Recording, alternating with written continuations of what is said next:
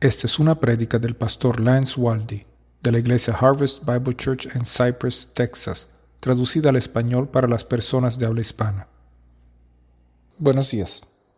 Estamos en Segunda de Timoteo, capítulo 3, al final del capítulo 3, casi llegando al final de la carta de Pablo y también al final de la vida de Pablo, porque esta sería la última carta que él escribió. Él estaba en la cárcel esperando ejecución, él ya había sido enjuiciado y le está escribiendo a su joven pupilo, Timoteo, en el primer siglo.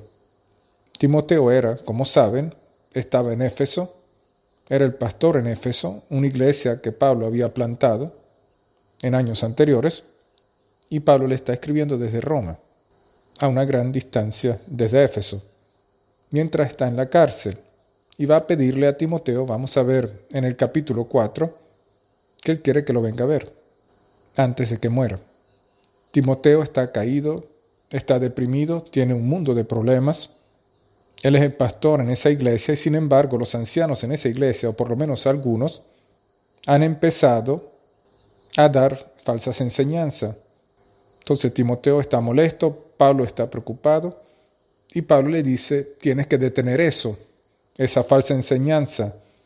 La falsa enseñanza se ha infiltrado en la iglesia desde el comienzo de los tiempos y está vigente hoy en día. Si no conoces la palabra de Dios, vas a caer como presa hacia la falsa enseñanza. Es así de simple. Si no sabes, por ejemplo, que en el bosque hay alguna comida que es, venenosa, si no la conoces, la vas a comer y puedes morir. Si no sabes que una hornilla caliente te va a quemar la mano si la tocas, te vas a quemar. Por experiencia lo vas a saber, si no es que hay alguien ahí para decirte. Y lo mismo es verdad para los falsos maestros. Hay tantos falsos maestros, Pablo lo ha resaltado en el primer siglo y habla de cómo se ven, de qué hablan. En el capítulo 3, versículos 1 a 4, habla que hay mucho amor en los últimos tiempos en los últimos días que comenzaron con el nacimiento de Jesús. Pero ese amor está dirigido hacia las cosas equivocadas. Pablo dice, habrán amadores de sí mismos, avaros, amadores de los placeres, aborrecedores de lo bueno. Ellos aman lo que deberían de odiar y odian lo que deberían de amar. Ese es el mundo del cual Pablo estaba hablando. Existía en ese entonces y también es inclusive peor en estos días. Ha evolucionado, o debemos decir, devolucionado en lo que es hoy en día. Las personas van a iglesias y como la palabra de Dios no les es enseñada, no aprenden la verdad, no aprenden cómo distinguir, discernir la verdad del error. Es el concepto más básico de ser un pastor abrir la palabra de Dios, la Biblia, y predicarla. Si no se abre la palabra de Dios y no se predica, entonces no es una iglesia. Ahora, la palabra iglesia simplemente significa congregación de personas. Y hay muchas congregaciones de personas, inclusive en la iglesia de Satanás, del libre pensamiento. Se congregan ellos y la llaman iglesia. Pero ¿acaso se congregan con el enfoque hacia la celebración de nuestro Señor y Salvador Jesucristo? Las escrituras que ustedes sostienen en vuestras manos, la Biblia, y espero que la tengan, si no tienen una, nosotros se las damos. Solo tienen que decir, quisiera una Biblia, por favor. Y a nosotros nos gustaría podérselas dar. Si en cambio tienen una, por favor tráiganla a la iglesia. Es nuestra guía de estudio. Y ustedes tienen que asegurarse que mientras yo estoy predicando, lo estoy haciendo bien, y pueden hacerlo al ver vuestras Biblias mientras yo predico.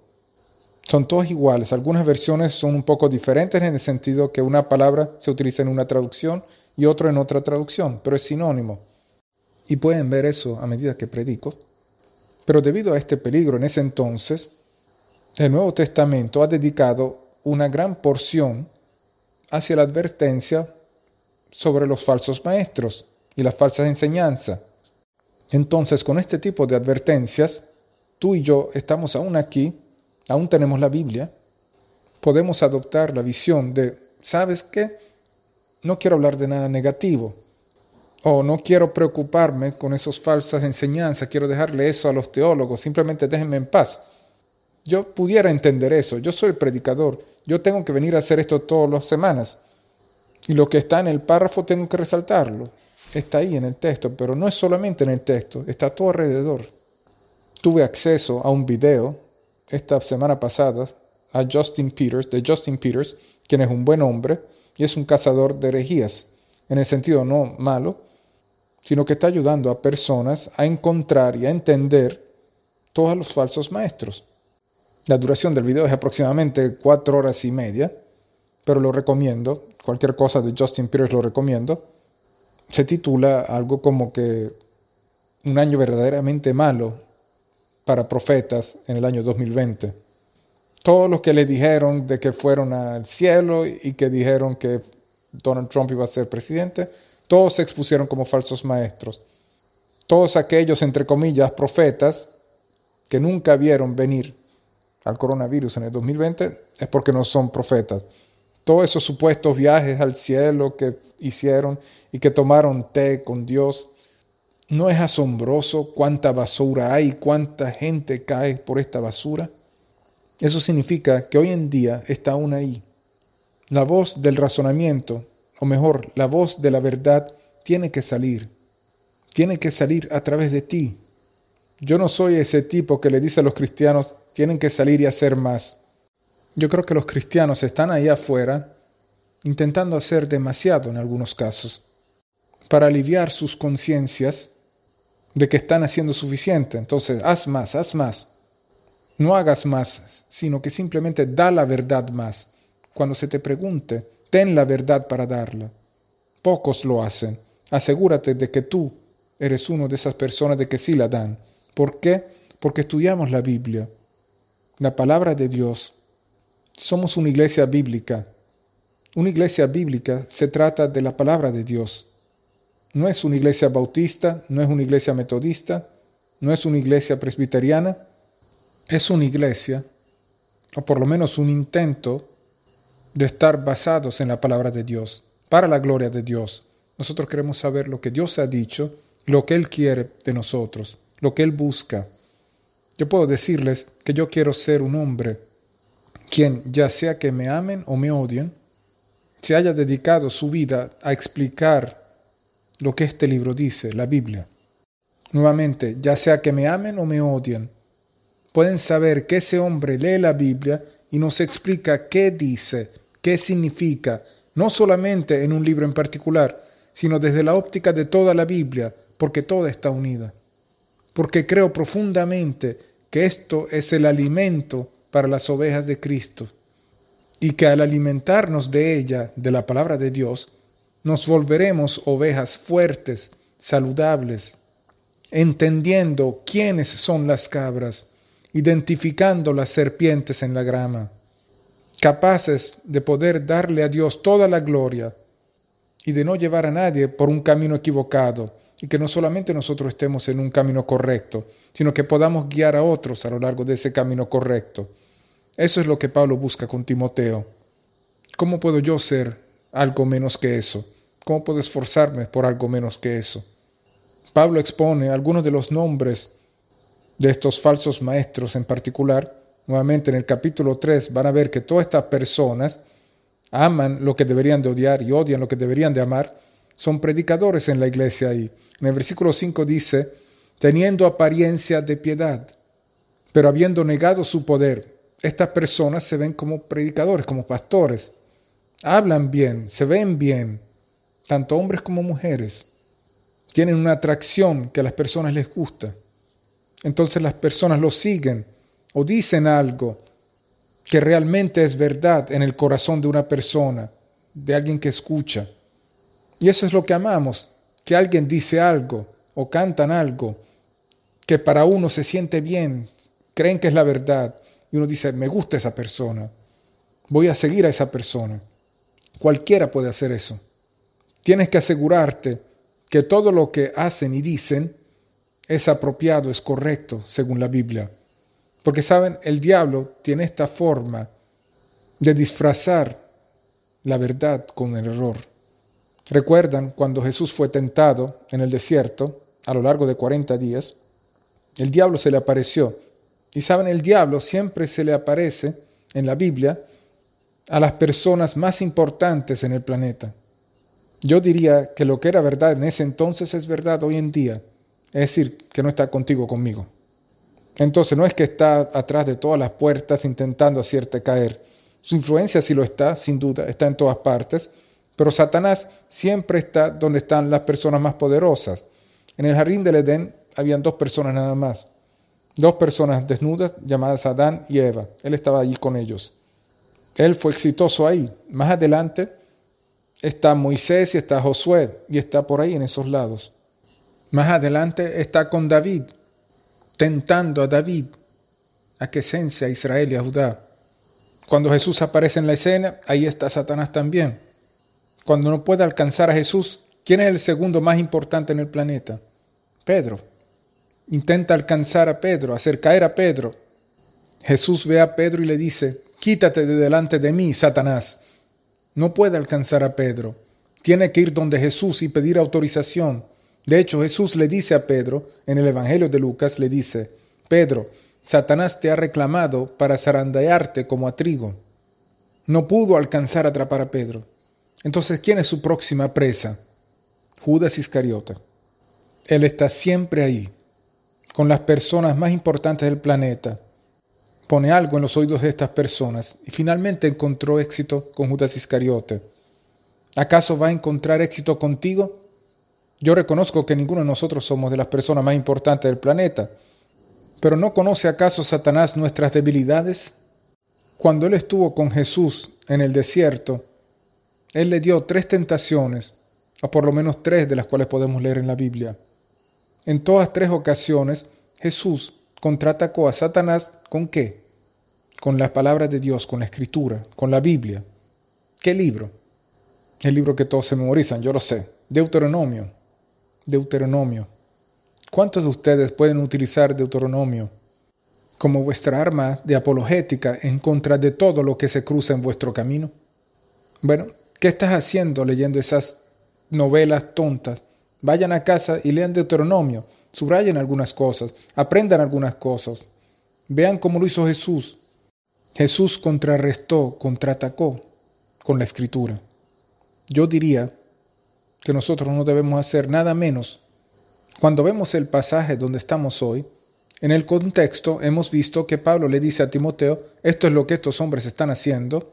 La semana pasada vimos versículos 10 a 15, donde Pablo le recuerda, tú has seguido mi enseñanza, has seguido mi conducta, mi propósito, mi forma de vida, has visto mis persecuciones y tú te has mantenido fiel, Timoteo, sigue haciéndolo. Le recuerda en el versículo 12, en verdad, todos los que quieren vivir piadosamente en Cristo Jesús serán perseguidos.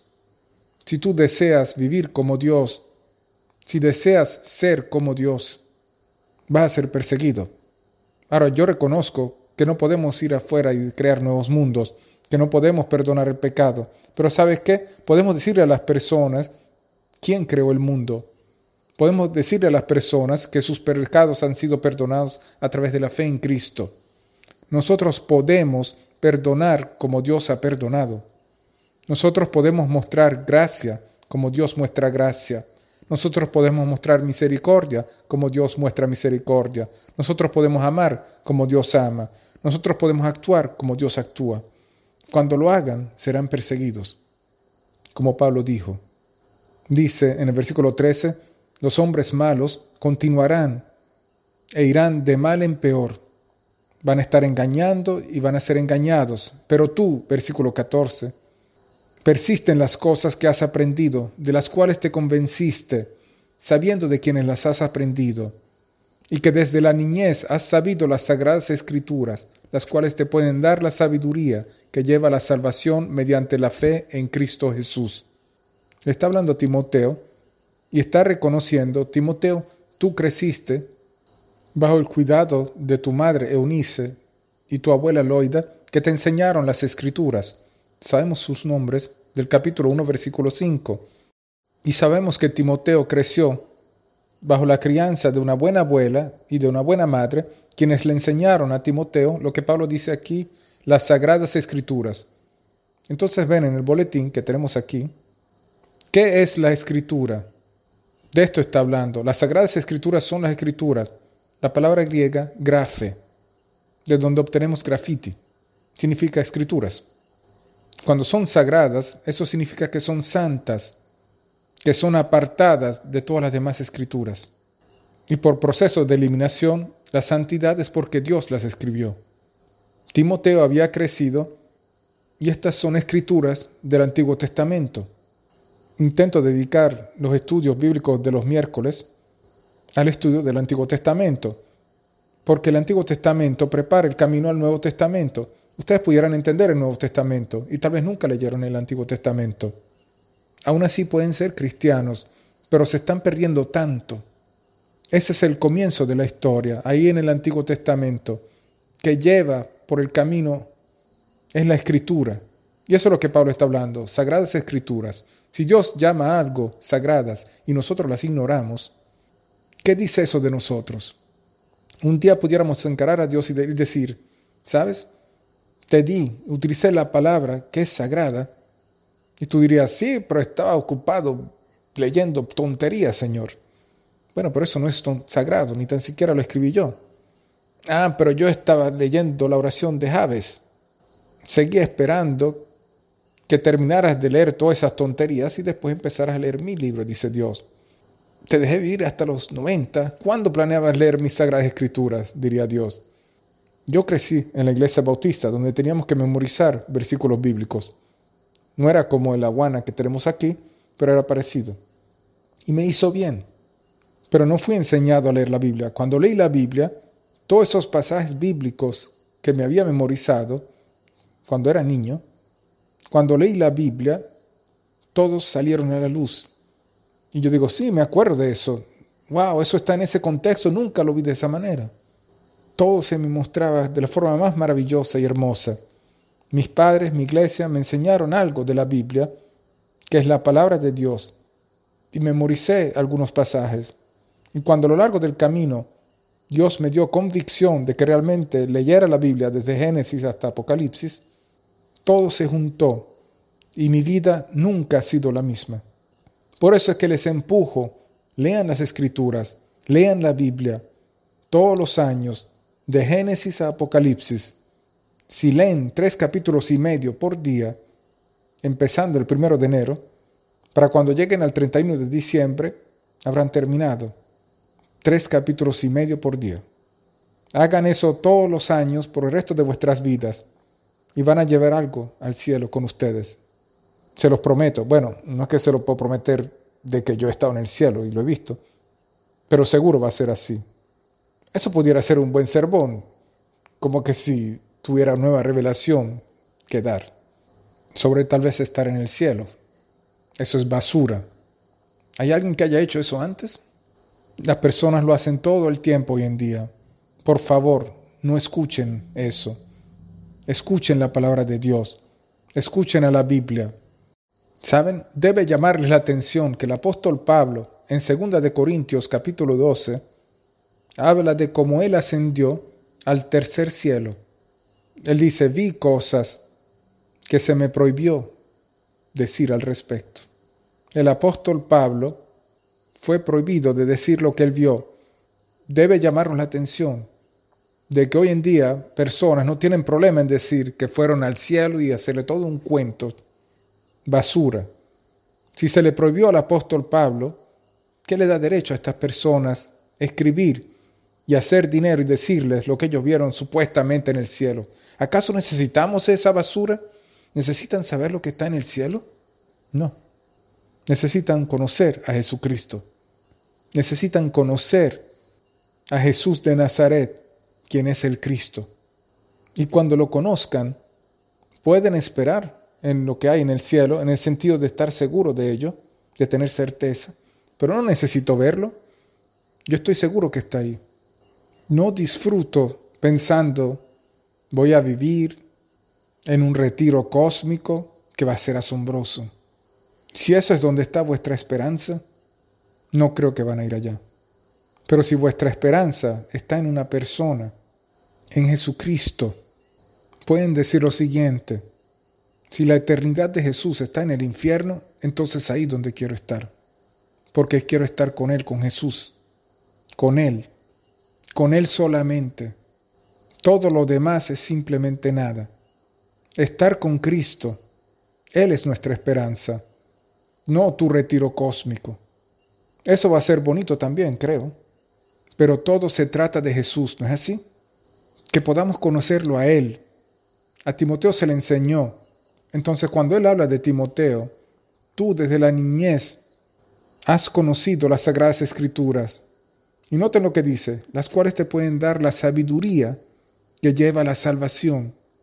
Pablo pudo agregar la completación del Antiguo Testamento como apóstol. Entonces Él es capaz de decir, lleva la salvación mediante la fe en Cristo Jesús. No dice mediante la fe en el Dios que tú escojas, ni tampoco dice lo que sea que tú quieras que Dios sea. Es muy específico aquí.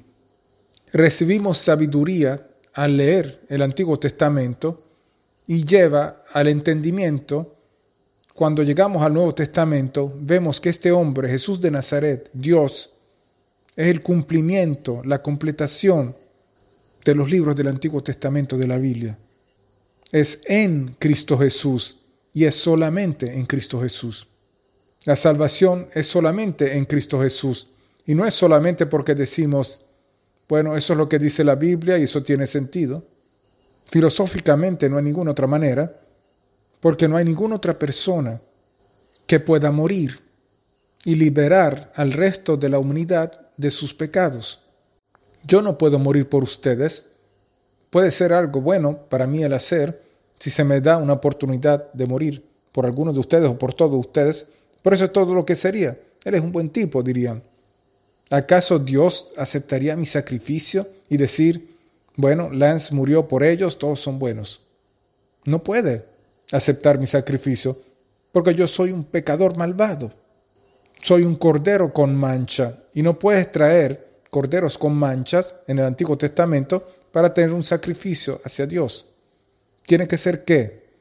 Un perfecto cordero, sin mancha. No puedes traer tu oveja de tres patas como sacrificarlo a Él. No, traías lo mejor ante Dios para ofrendarle a Dios.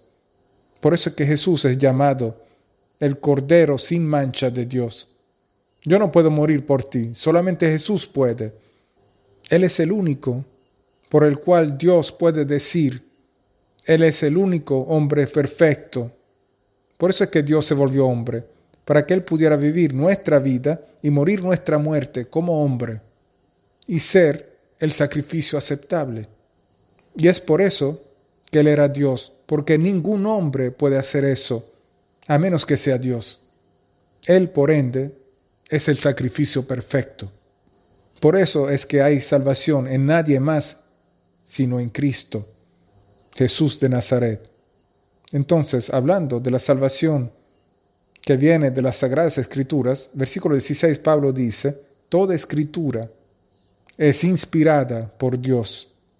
Noten eso, inspirada. La palabra del griego son dos palabras juntas, es Dios y Espíritu, o Dios sopló.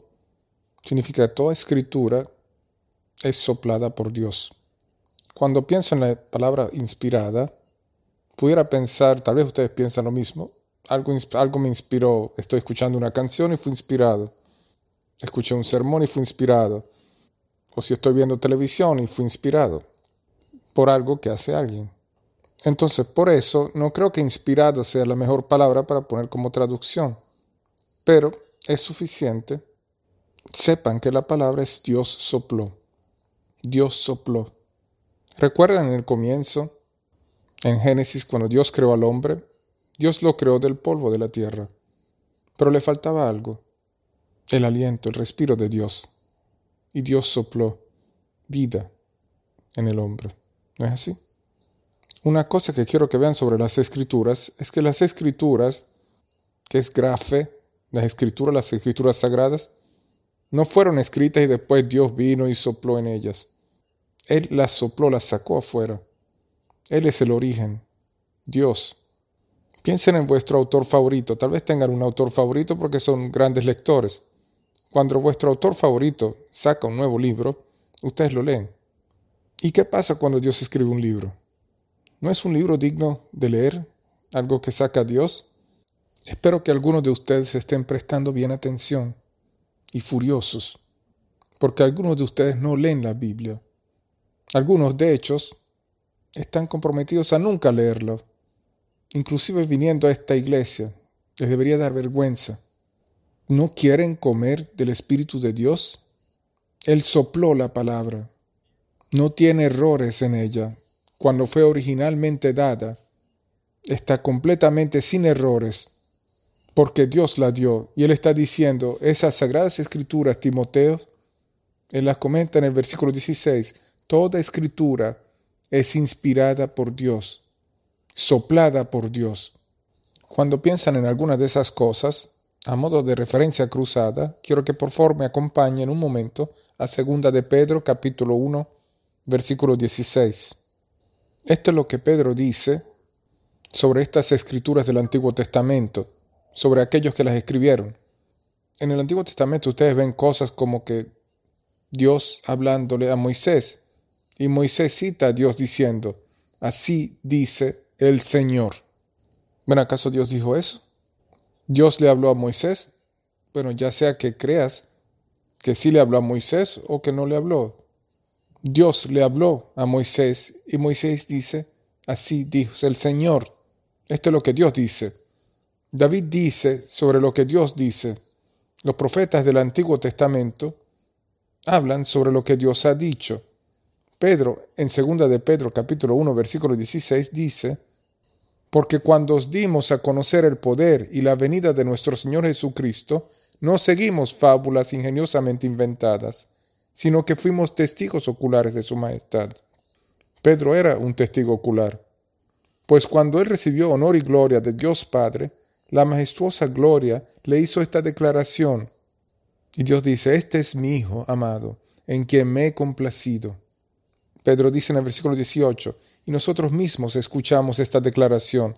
Así que llega al versículo 20 y dice esto, sobre lo que él fue testigo ante Cristo y sobre lo que pasó en el Antiguo Testamento hasta Cristo, dice en el versículo 20, pero ante todo sabe de esto, que ninguna profecía de la escritura es asunto de interpretación personal, pues ninguna profecía fue dada jamás por un acto de voluntad humana, sino que hombres inspirados por el Espíritu Santo hablaron de parte de Dios. ¿De dónde viene nuestro Antiguo Testamento? Fue Dios soplándolo, el Espíritu Santo, hacia los hombres para que lo escribieran.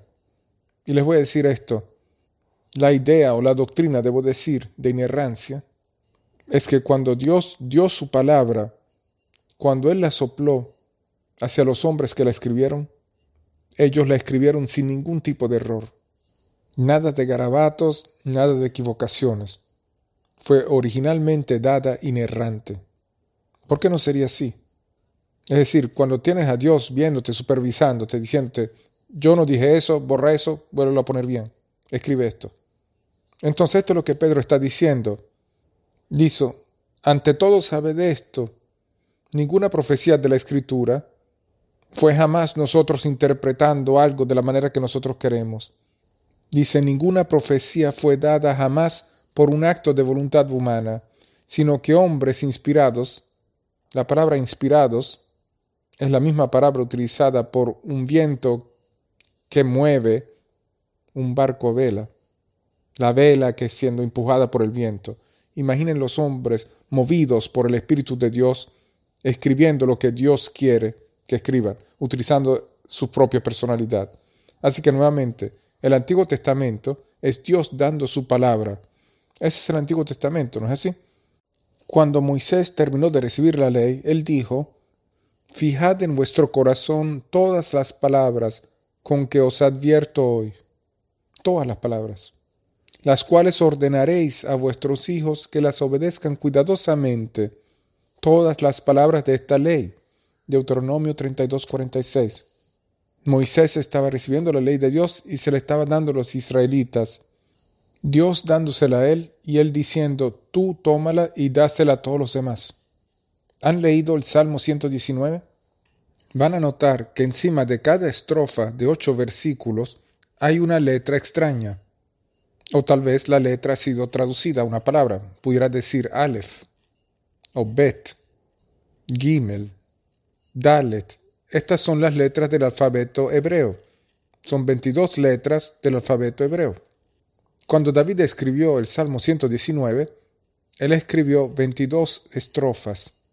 Y en cada estrofa, cada línea de esa estrofa comienza con esa letra en particular en hebreo. No van a entenderlo en español, pero cada línea, por ejemplo, en los primeros ocho versículos de esa estrofa, comienza con Aleph, A. La siguiente con B, B del alfabeto hebreo.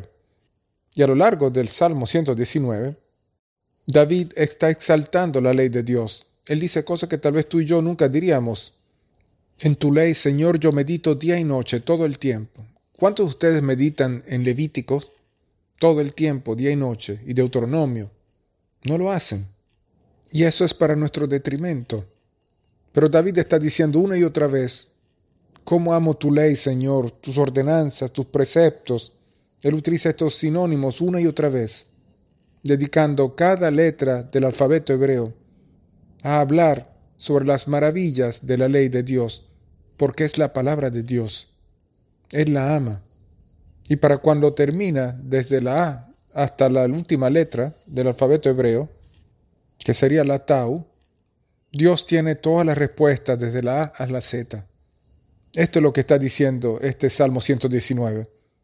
Tal vez lo lean un poco diferente cuando lo vuelvan a leer. Sé que es un salmo largo. Si están intentando leer tres capítulos y medio al día para leer la Biblia completa, el Salmo 119 les va a hacer perder bastante tiempo. Pero no es pérdida de tiempo al final de tiempo, es beneficio para uno. Simplemente lean la Biblia y van a encontrar, como hizo David, o como vio David, que la ley de Dios es hermosa. Nos dice quién es Dios. Esto es lo que Dios ama. Esto es lo que Dios odia. Vean los mandamientos. ¿Qué ama Dios? Ama devoción y lealtad a Él, porque Él es nuestro Creador. Él odia el adulterio. Él odia las mentiras. Él odia el asesinato, odia el robar, odia cuando codiciamos y queremos las cosas que no tenemos, porque estamos diciendo, Dios, lo que nos has dado no es suficientemente bueno. Odia cuando le faltamos el respeto y deshonramos a nuestros padres. Odia cuando faltamos el respeto y deshonramos la congregación de creyentes para adoración. Él odia esas cosas. Aprendemos lo que Él ama y aprendemos lo que Él odia de la palabra de Dios. Pero no es solamente las escrituras del Antiguo Testamento, es las escrituras del Nuevo Testamento. Cuando hablamos de escrituras, déjenme decirles por qué es eso. En 1 de Timoteo 5, 17 a 18, es un gran pasaje, los predicadores les encanta este pasaje, porque es la justificación bíblica de los pastores que sean pagados. Primera de Timoteo 5, versículos 17 y 18, dice, Los ancianos que gobiernan bien sean considerados dignos de doble honor, principalmente los que trabajan en la predicación y en la enseñanza. Ahora, justifica esto con las escrituras. Versículo 18, porque la escritura dice, no pondrás bozal al buey cuando trilla. ¿Cuántos de ustedes tienen dificultades con este pasaje? Lo que esencialmente está diciendo es que labradores no le pongan un bozal al buey mientras está trillando. Deja que tu buey coma cuanto quiera. Ellos están trabajando duro por ello, pueden comer el grano. Entonces Pablo está tomando un pasaje del Antiguo Testamento en Deuteronomio y está diciendo lo que es verdad para los bueyes es aún más verdad para vuestros pastores. Si ellos tienen que trabajar duro en esto, tienen que ser pagados. Pero está utilizando y la llama escrituras, porque la escritura dice, ese es Antiguo Testamento, entendemos eso, pero después dice esto, el obrero es digno de su salario. ¿Dónde está eso en el Antiguo Testamento? No está ahí. está en Lucas capítulo 10 versículo 7. Un evangelio, por cierto, que cuando Pablo escribe, ni tan siquiera está en circulación aún. Y aún así, Pablo sabe lo que Jesús dijo, conoce el cuerpo de la literatura que fue escrita, que va a convertirse en los evangelios, y sabe que es escritura. Las palabras de Jesús son agregadas no solamente al Antiguo Testamento, sabemos que eso es escritura, las palabras de Jesús ahora. Pablo confirma nuestra escritura, pero no solamente eso. Pablo dice que sus escrituras, le dice a los tesalonicenses en 1 de Tesalonicenses 5:27, él quiere que sus escrituras sean leídas. Lean mis escrituras, dice. Escribe una carta a una iglesia y no es opcional, léela a la iglesia, estudia lo que he dicho. Él quiere que sus escrituras, le dice a los colosenses, en Colosenses 4:16, de intercambiarse esas palabras con otras iglesias, lo que él ha escrito, y tener lo que él ha escrito a esas iglesias intercambiadas con ellos. Intercámbiense lo que ha escrito y ustedes léanlo también. Eso pudiera ser considerado arrogante hoy en día. Asegúrate de que lees. Pero la razón es que Dios sabe, o Pablo sabe, que sus escrituras también son escritura. Él habla de sus escrituras que necesitan ser obedecidas. Primera de Corintios 14, 37 y Segunda Tesalonicenses 2.15. Él habla no con palabras enseñadas por sabiduría humana. Él reconoce en Primera de Corintios 2.13 que vienen del Espíritu de Dios. Ahora, solo Pablo puede decir eso. Que no se les ocurra ninguna idea que Dios ha puesto algo en tu corazón y que tú necesitas escribir y que porque lo hizo, entonces inspirado. Las personas hacen eso con canciones todo el tiempo, como diciendo, Dios me ha dado esta canción. Creo que la mejor cosa de decir es, yo fui movido por Dios a escribir esta canción. Pero no digan que Dios me dio esta canción, porque en el momento que lo hacen, si piensan que es de Dios, han simplemente agregado la escritura. Han obligado a toda la iglesia a leer tu canción, a cantar tu canción, porque hay algo en tu canción, en tu mente, que solo tú te crees, que es algo que tiene que ser leído porque Dios te lo dio. Pero no fue así. No le agregas a la escritura. Lo que ha sido dado es terminado, cumplido. El último apóstol está muerto. Dios puede movernos a decir y hacer ciertas cosas, pero la mayoría del tiempo eso es simplemente lo que nosotros queremos hacer o decir, ¿no creen? Como alguien que va donde tú estás y te dice, el Espíritu de Dios me ha dicho que te diga esto. Diles que no te importa, que no quieres escucharlo. A menos que tienen una Biblia y te dice, Dios quiere que te lea este versículo. Yo pudiera medio aceptar eso. Pero realmente lo que las personas están diciendo, Dios no me ha dicho que te diga esto. Yo simplemente me siento movido a decirte mi opinión, a darte mi opinión. Eso es realmente lo que es. Yo me siento empujado a decirte esto. Pero si decimos a alguien que Dios nos ha dicho que le digamos tal cosa, entonces ahora pudieran escucharnos. Lo que sea que tú le digas a las personas que Dios te ha dicho, asegúrate que cites la escritura. Pedro también afirma, si leyéramos segunda de Pedro 3:16, Pedro está hablando de falsos maestros y dice, algunos de estos falsos maestros están torciendo todo lo que decimos. Y menciona Pablo por nombre, diciendo así como le hacen a nuestro hermano Pablo.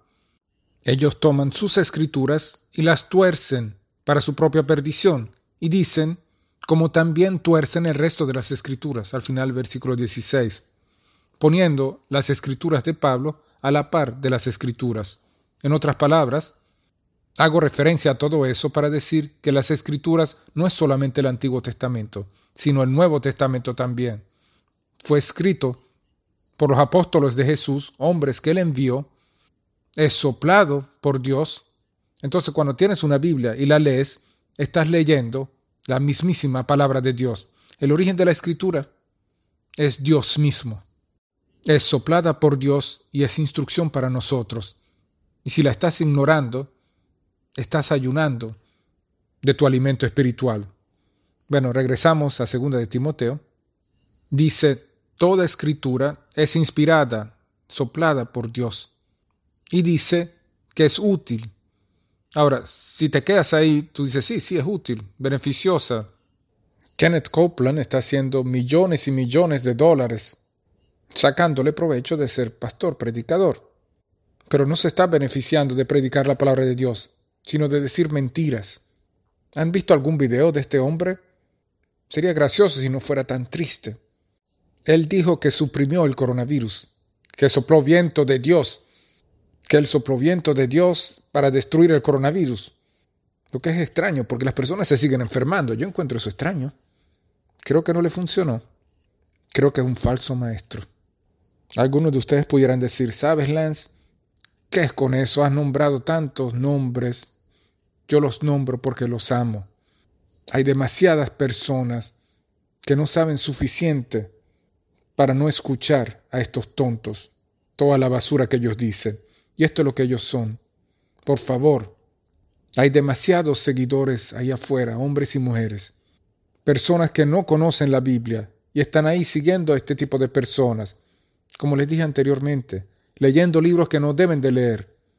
Si esta palabra, la Biblia, se nos es dada por Dios, si es el mismo aliento de Dios, y tú no la has memorizado de A a Z, ¿qué estás haciendo leyendo otras cosas esos libros que tienes acumulados. Lee la palabra de Dios. Yo quiero ser un hombre de Biblia. Yo quiero conocer la Biblia. Eso no significa que tú tienes que hacerlo también, pero yo quisiera que tú lo hicieras. Yo quiero que tú sepas el gozo que yo tengo al leer la Biblia. Mi esposa me dijo una vez, ¿realmente quieres que la gente sea como tú?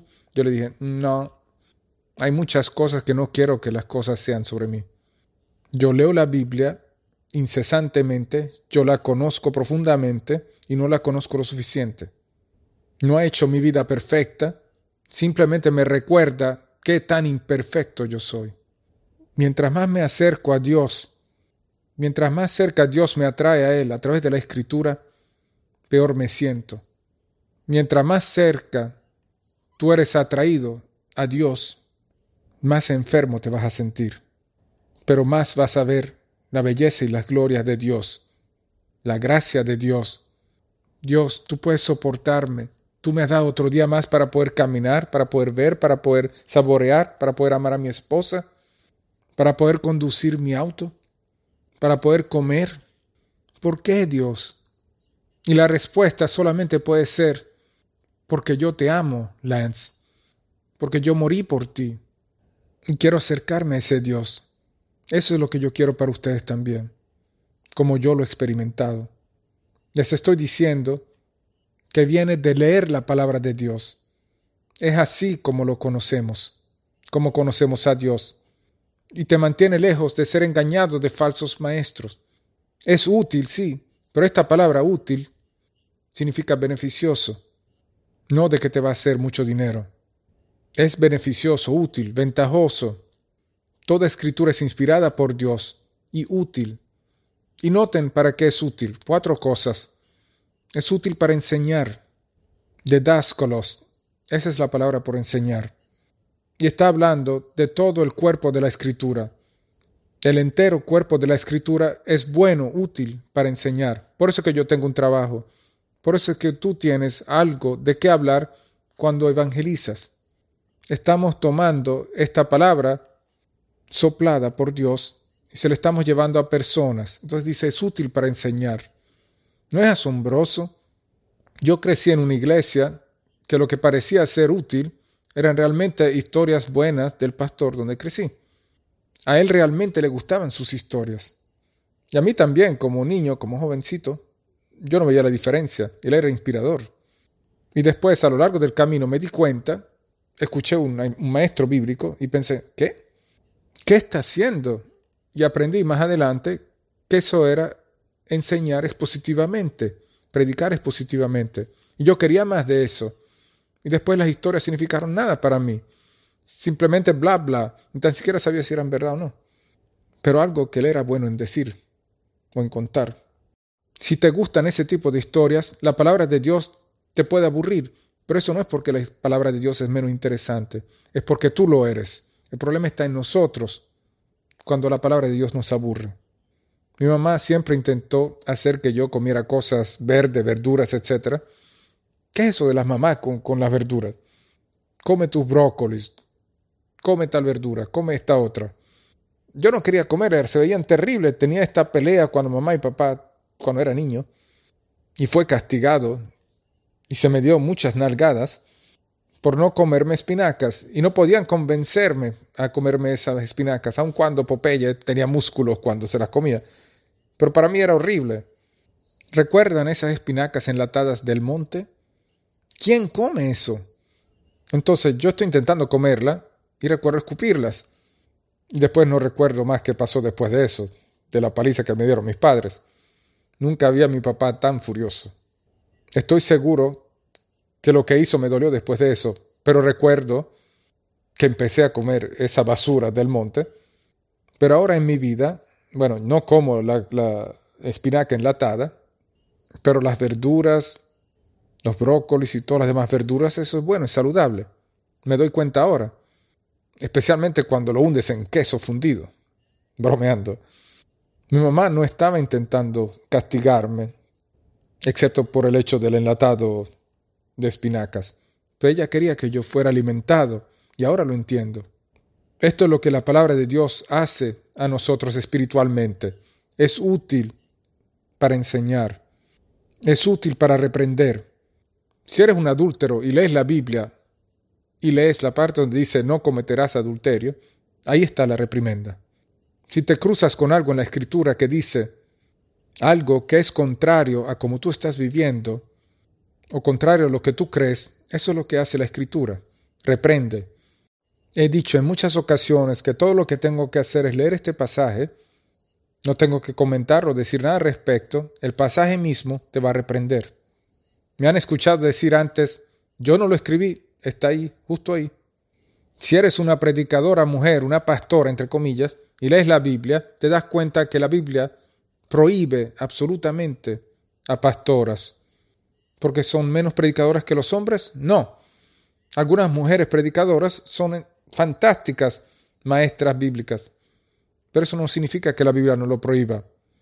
El movimiento LGBTQ, las perversiones, ¿qué tal los pervertidos heterosexuales viviendo con alguien antes de casarse? Esa es una perversión de lo que Dios hizo hermoso en el matrimonio. Un hombre y una mujer viviendo antes de casarse, no puedes hacer eso. No importa en qué siglo estás viviendo, no puedes hacerlo según la Biblia. Es igual de malvado que lo que tú pudieras pensar sobre la homosexualidad. Si estás viviendo así y te cruzas con ese pasaje en la Biblia, has sido reprendido. Yo no lo escribí, pero lo predico. Eso es lo que hace la escritura. Te va a ofender, te va a reprender, pero no solamente enseña y reprende, también es útil para corregir, dice. Porque no solamente dice, eres pecador y vas a ir al infierno, lo siento. No, te da la corrección, que significa poner algo recto en su camino correcto. Te da la oportunidad, la salida para arrepentirte, para confesar lo que has hecho, para hacerlo bien y recibir el perdón de Dios. ¿No es una corrección maravillosa? Dios no es que dice, bueno, tú has hecho esto y aquello, estás fuera. No, Dios perdonaría a Adolfo Hitler y a Stalin si ellos se hubieran arrepentido de sus pecados antes de morir. Si Osama bin Laden, Saddam Hussein, antes de morir, se hubieran arrepentido de sus pecados y recibido a Cristo, sus pecados hubieran sido lavados. No me importa que tantos billones de personas mataron. Cuando estudiaba justicia criminal en la Universidad Sam Houston, uno de los perfiles que hicimos fue sobre Jeffrey Dahmer, que comía a las personas e hizo cosas extrañas a las personas antes de que las matara y se las comiera. Y lo interesante de él es que cuando fue a prisión, él había crecido como cristiano. Y después de ser atrapado y sentenciado a la vida en prisión, él readoptó esa fe, él vino a conocer a Cristo y después fue golpeado hasta la muerte en prisión. Y había un artículo en el periódico Dallas Morning News, decía, estaba en la sección de religión, que por cierto, Un artículo en la sección de religión del Dallas Morning News sería igual de sin valor que estar en la sección de religión del periódico Houston Chronicle. Decía el artículo, créanlo o no, si eres Jeffrey Dahmer y eres cristiano, vas a verlo en el cielo si la Biblia es verdad. Y tenían razón. ¿Por qué? Porque no puedes superar con pecados la gracia de Dios.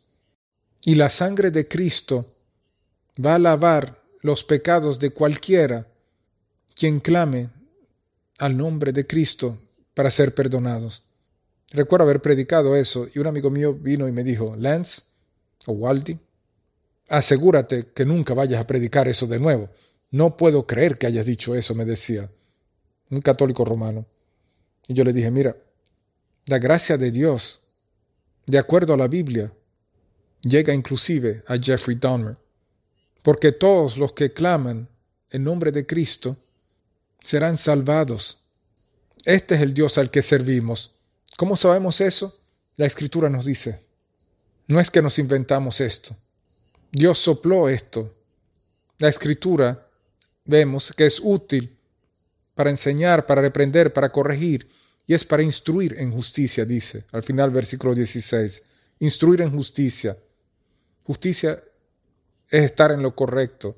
La Biblia nos instruye de cómo ser correctos nos dice lo que Dios quiere. Si quieres complacer a Dios, Dios, ¿qué puedo hacer para complacerte? Dios te va a mandar a su palabra. Lee mi palabra, diría. Quiero que me busques con todo tu corazón. Quiero que tú seas santo como yo soy santo, diría. Quiero que digas no a todas esas inclinaciones pecaminosas, y todas las tenemos. Nuestra mente, sin importar si somos salvados o no, siempre nos dice, de hacer lo que ella quiere hacer. Haz lo que te hace sentir bien. Esa es la inclinación pecaminosa. Haz lo que se siente bien. El Espíritu Santo entre nosotros, sin embargo, dice, haz lo que me complace a mí. Es un mejor camino y te voy a recompensar por ello.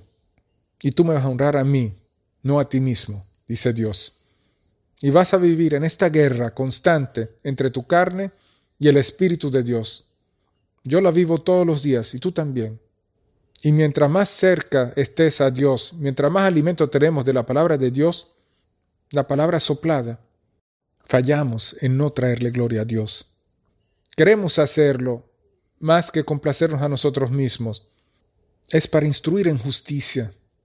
Versículo 17, a fin de que el hombre de Dios, y esto pudiera también decirse, la mujer de Dios, está hablándole a Timoteo, la fin de que la persona de Dios, esa palabra hombre de Dios es utilizada en la Biblia para Moisés, para David, Pablo inclusive la utiliza para Timoteo, un hombre de Dios o una mujer de Dios es alguien que, piensen en eso, soy una mujer de Dios.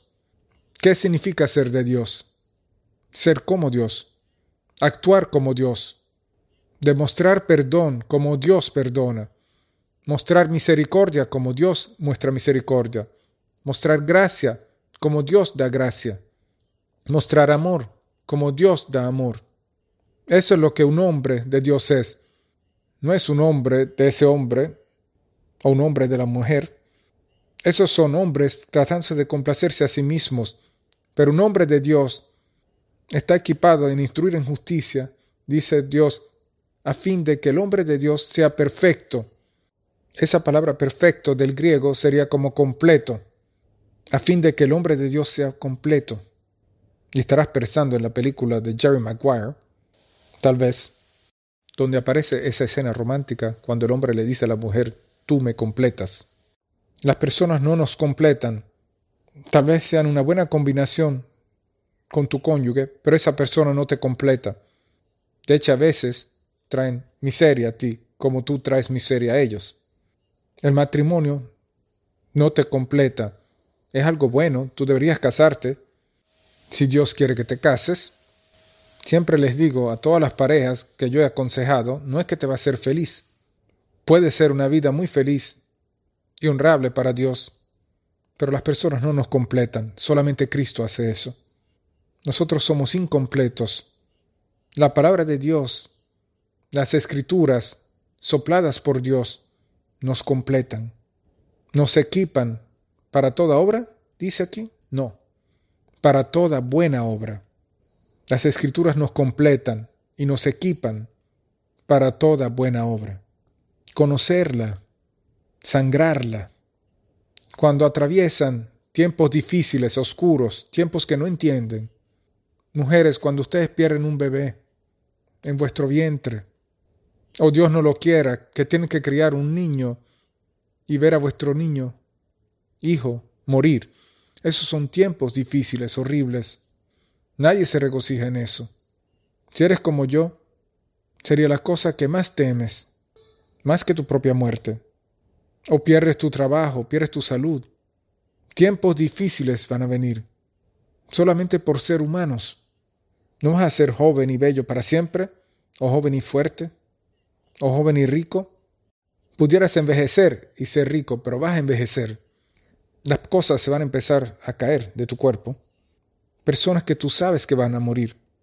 Mientras más personas conoces como yo, escuchas hablar de nacimientos y te regocijas, escuchas sobre muertes, funerales, y hay de todo tipo. Hay nacimientos, hay matrimonios, hay muertes. Si no tienes un conocimiento básico, si tu alma no es alimentada con la palabra de Dios, no vas a saber qué sangrar, aparte de sangrar lástima por ti mismo. Pero cuando puedes sangrar la palabra de Dios, cuando es lo que te ha alimentado y es lo que te hace salir adelante, porque sabes que Dios está en control, sabes que Dios está aún ahí. Dios no está ajeno al hecho de que necesites un trabajo. No está ajeno con respecto al dolor. De personas que conoces, quienes han fallecido, no está ajeno a tu trastorno de estrés postraumático y a los demonios a los que te enfrentas todos los días habiendo visto la basura que has visto en la guerra. Él está justo ahí. Recuerden, Dios se hizo carne y vivió nuestra vida para que Él pudiera saber exactamente cómo nos sentimos en cada situación. Así que cuando no puedes encontrar a nadie que pueda comprenderte o compadecerse contigo, puedes saber que Él sí puede. ¿Cómo lo sé? La escritura. Si Dios la sopló y me lo dijo, y Dios, por la definición misma de su nombre, no puede mentir, entonces Él no está mintiendo. Y en los días más oscuros y en el mejor de los días, Dios sigue siendo el mismo. ¿Cómo lo sé nuevamente? Por la escritura. Déjenme darles algunas observaciones finales. La Biblia fue escrita por más de 40 autores diferentes. Si 40 de nosotros escribiéramos algo y lo entregamos, si te doy por ejemplo un tema, solo escribe sobre las elecciones de 2020, ¿crees que todos estaríamos de acuerdo? 40 autores diferentes. Y cuando uno es todo lo que escribieron, es una combinación perfecta. Hombres diferentes. Algunos eran ricos, otros eran educados, algunos eran pastores. Fue escrita en tres idiomas diferentes, hebreo, griego y un poco de arameo. Únelo todo. Una maravillosa historia en desarrollo, escrita en tres continentes diferentes, Asia, África y Europa, en diferentes periodos de tiempo, en diferentes lugares. Únelo todo. Y saben, no prueba que la Biblia sea verdadera, pero sí prueba esto, Cualquiera que esté buscando la verdad consideraría un libro así. Las profecías del Antiguo Testamento, escritas hace cientos de años, en Isaías más de 700 años antes, cuando en Isaías 52 y todo Isaías 53, si lo lees, creerías que estás leyendo de un evangelio. Y sin embargo, está hablando de la muerte de nuestro Señor, más de 700 años antes de que muriera. Predice fechas y lugares, nombrando a personas como Ciro el Grande. 150 años antes de que Ciro naciera, su nombre fue dicho a Isaías. Ciro vendrá y va a hacer esto y lo hizo. Pueden leer sobre Ciro el Persa, Ciro el Grande en historia secular. Da profecías que se cumplen en un hombre es imposible. Hay probabilidades astronómicas en contra de que un hombre cumpla solo ocho de centenares de profecías en el Antiguo Testamento. No prueba que la Biblia es verdadera, pero prueba esto. Cualquiera que esté buscando la verdad consideraría un libro así, para ver a estas profecías que suceden, como lo han hecho. Y lo que no ha pasado aún, vemos que eso va a suceder en el futuro. Si Dios tiene un registro perfecto del pasado, lo que queda va a suceder como Él dijo en el futuro.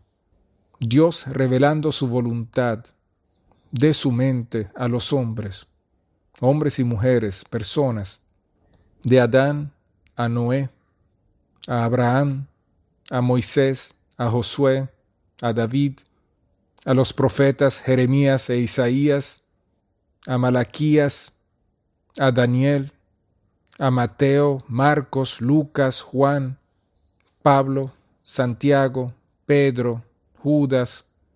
Dios tiene este hermoso libro, la Biblia, un libro tras otro. Algunos son solo una página de largo. Puedes leer una página y decir que leíste un libro entero de la Biblia para impresionar a tus amigos. Y Dios lo dio sin errores. ¿Por qué lo daría con errores? ¿Por qué Dios daría su libro de amor y permitiría que se corrompiera a lo largo de los siglos? no tiene ningún sentido filosófico. Dios no miente. Él no permite que su palabra sea corrompida. Creemos que la Biblia, la llamamos la inspiración plenaria verbal de Dios, verbal, está en cada palabra. La inerrancia de la palabra de Dios está en cada palabra. Y no es solo en las palabras de Romanos. Está en el cantar de los cantares de Salomón. Está en el libro de Proverbios está en el libro de Apocalipsis, está en las narrativas de Génesis. Cada palabra en su plenaria o cuerpo completo, todo, es inspirado exactamente de la misma manera. Un libro no es inspirado más que otro, no es soplado más que otro. Dios no está tosiendo uno en existencia y soplando a otro. Toda la Biblia se trata de Dios soplándola. Y aquí hay otro punto. La Biblia no es un libro por el cual puedes decir, ok Dios, enséñame hoy. Voy a abrir la Biblia, muéstrame tú qué quieres que lea. No es así como está escrita o cómo se debe leer. Puedes hacer eso y caer en tres o cuatro pasajes e ir a cometer asesinato y decir que la Biblia te dijo que lo hicieras. O tomar algo como Judas fue y se ahorcó. Después caes en otro pasaje y dice, ve y haz tú lo mismo y por lo tanto vas y haces lo mismo. Eso es sacar las cosas fuera de su contexto. La Biblia no es un montón de sabiduría puesta junta. Es una historia en desarrollo sobre la redención de la humanidad por Dios para su gloria. No es que puedes escoger algo de ella. La Biblia no se presta para ser un libro donde puedes decir, me gusta eso, no me gusta eso. Y sin embargo la gente lo hace todo el tiempo. Algunos de ustedes lo hacen. No puedes elegir lo que te gusta y sacar lo que no te gusta. Porque cualquier medida que adoptes en un pasaje de las escrituras, como diciendo, bueno, esto está escrito para mí, y esto está escrito por Pablo, y a mí me gusta Pablo, lo voy a hacer. Esto está escrito por Juan, no soy un gran fanático de Juan, o no soy un gran fanático de Esdras, no voy a escucharlos a ellos. Escúchalo todo. Permítanme preguntarles esto, solo hipotéticamente o retóricamente es mejor manera de decirlo. ¿Cuánto de la Biblia puedes tachar en tu Biblia? ¿O cuántas páginas, cuántos versículos puedes tachar que no puedes verlos y seguir siendo un creyente en Cristo? La gente lo hace todo el tiempo. Nos gusta esto, nos gusta aquello. Algunos de ustedes no les gusta la doctrina de la elección. ¿A quién le gusta la primera vez que la leen?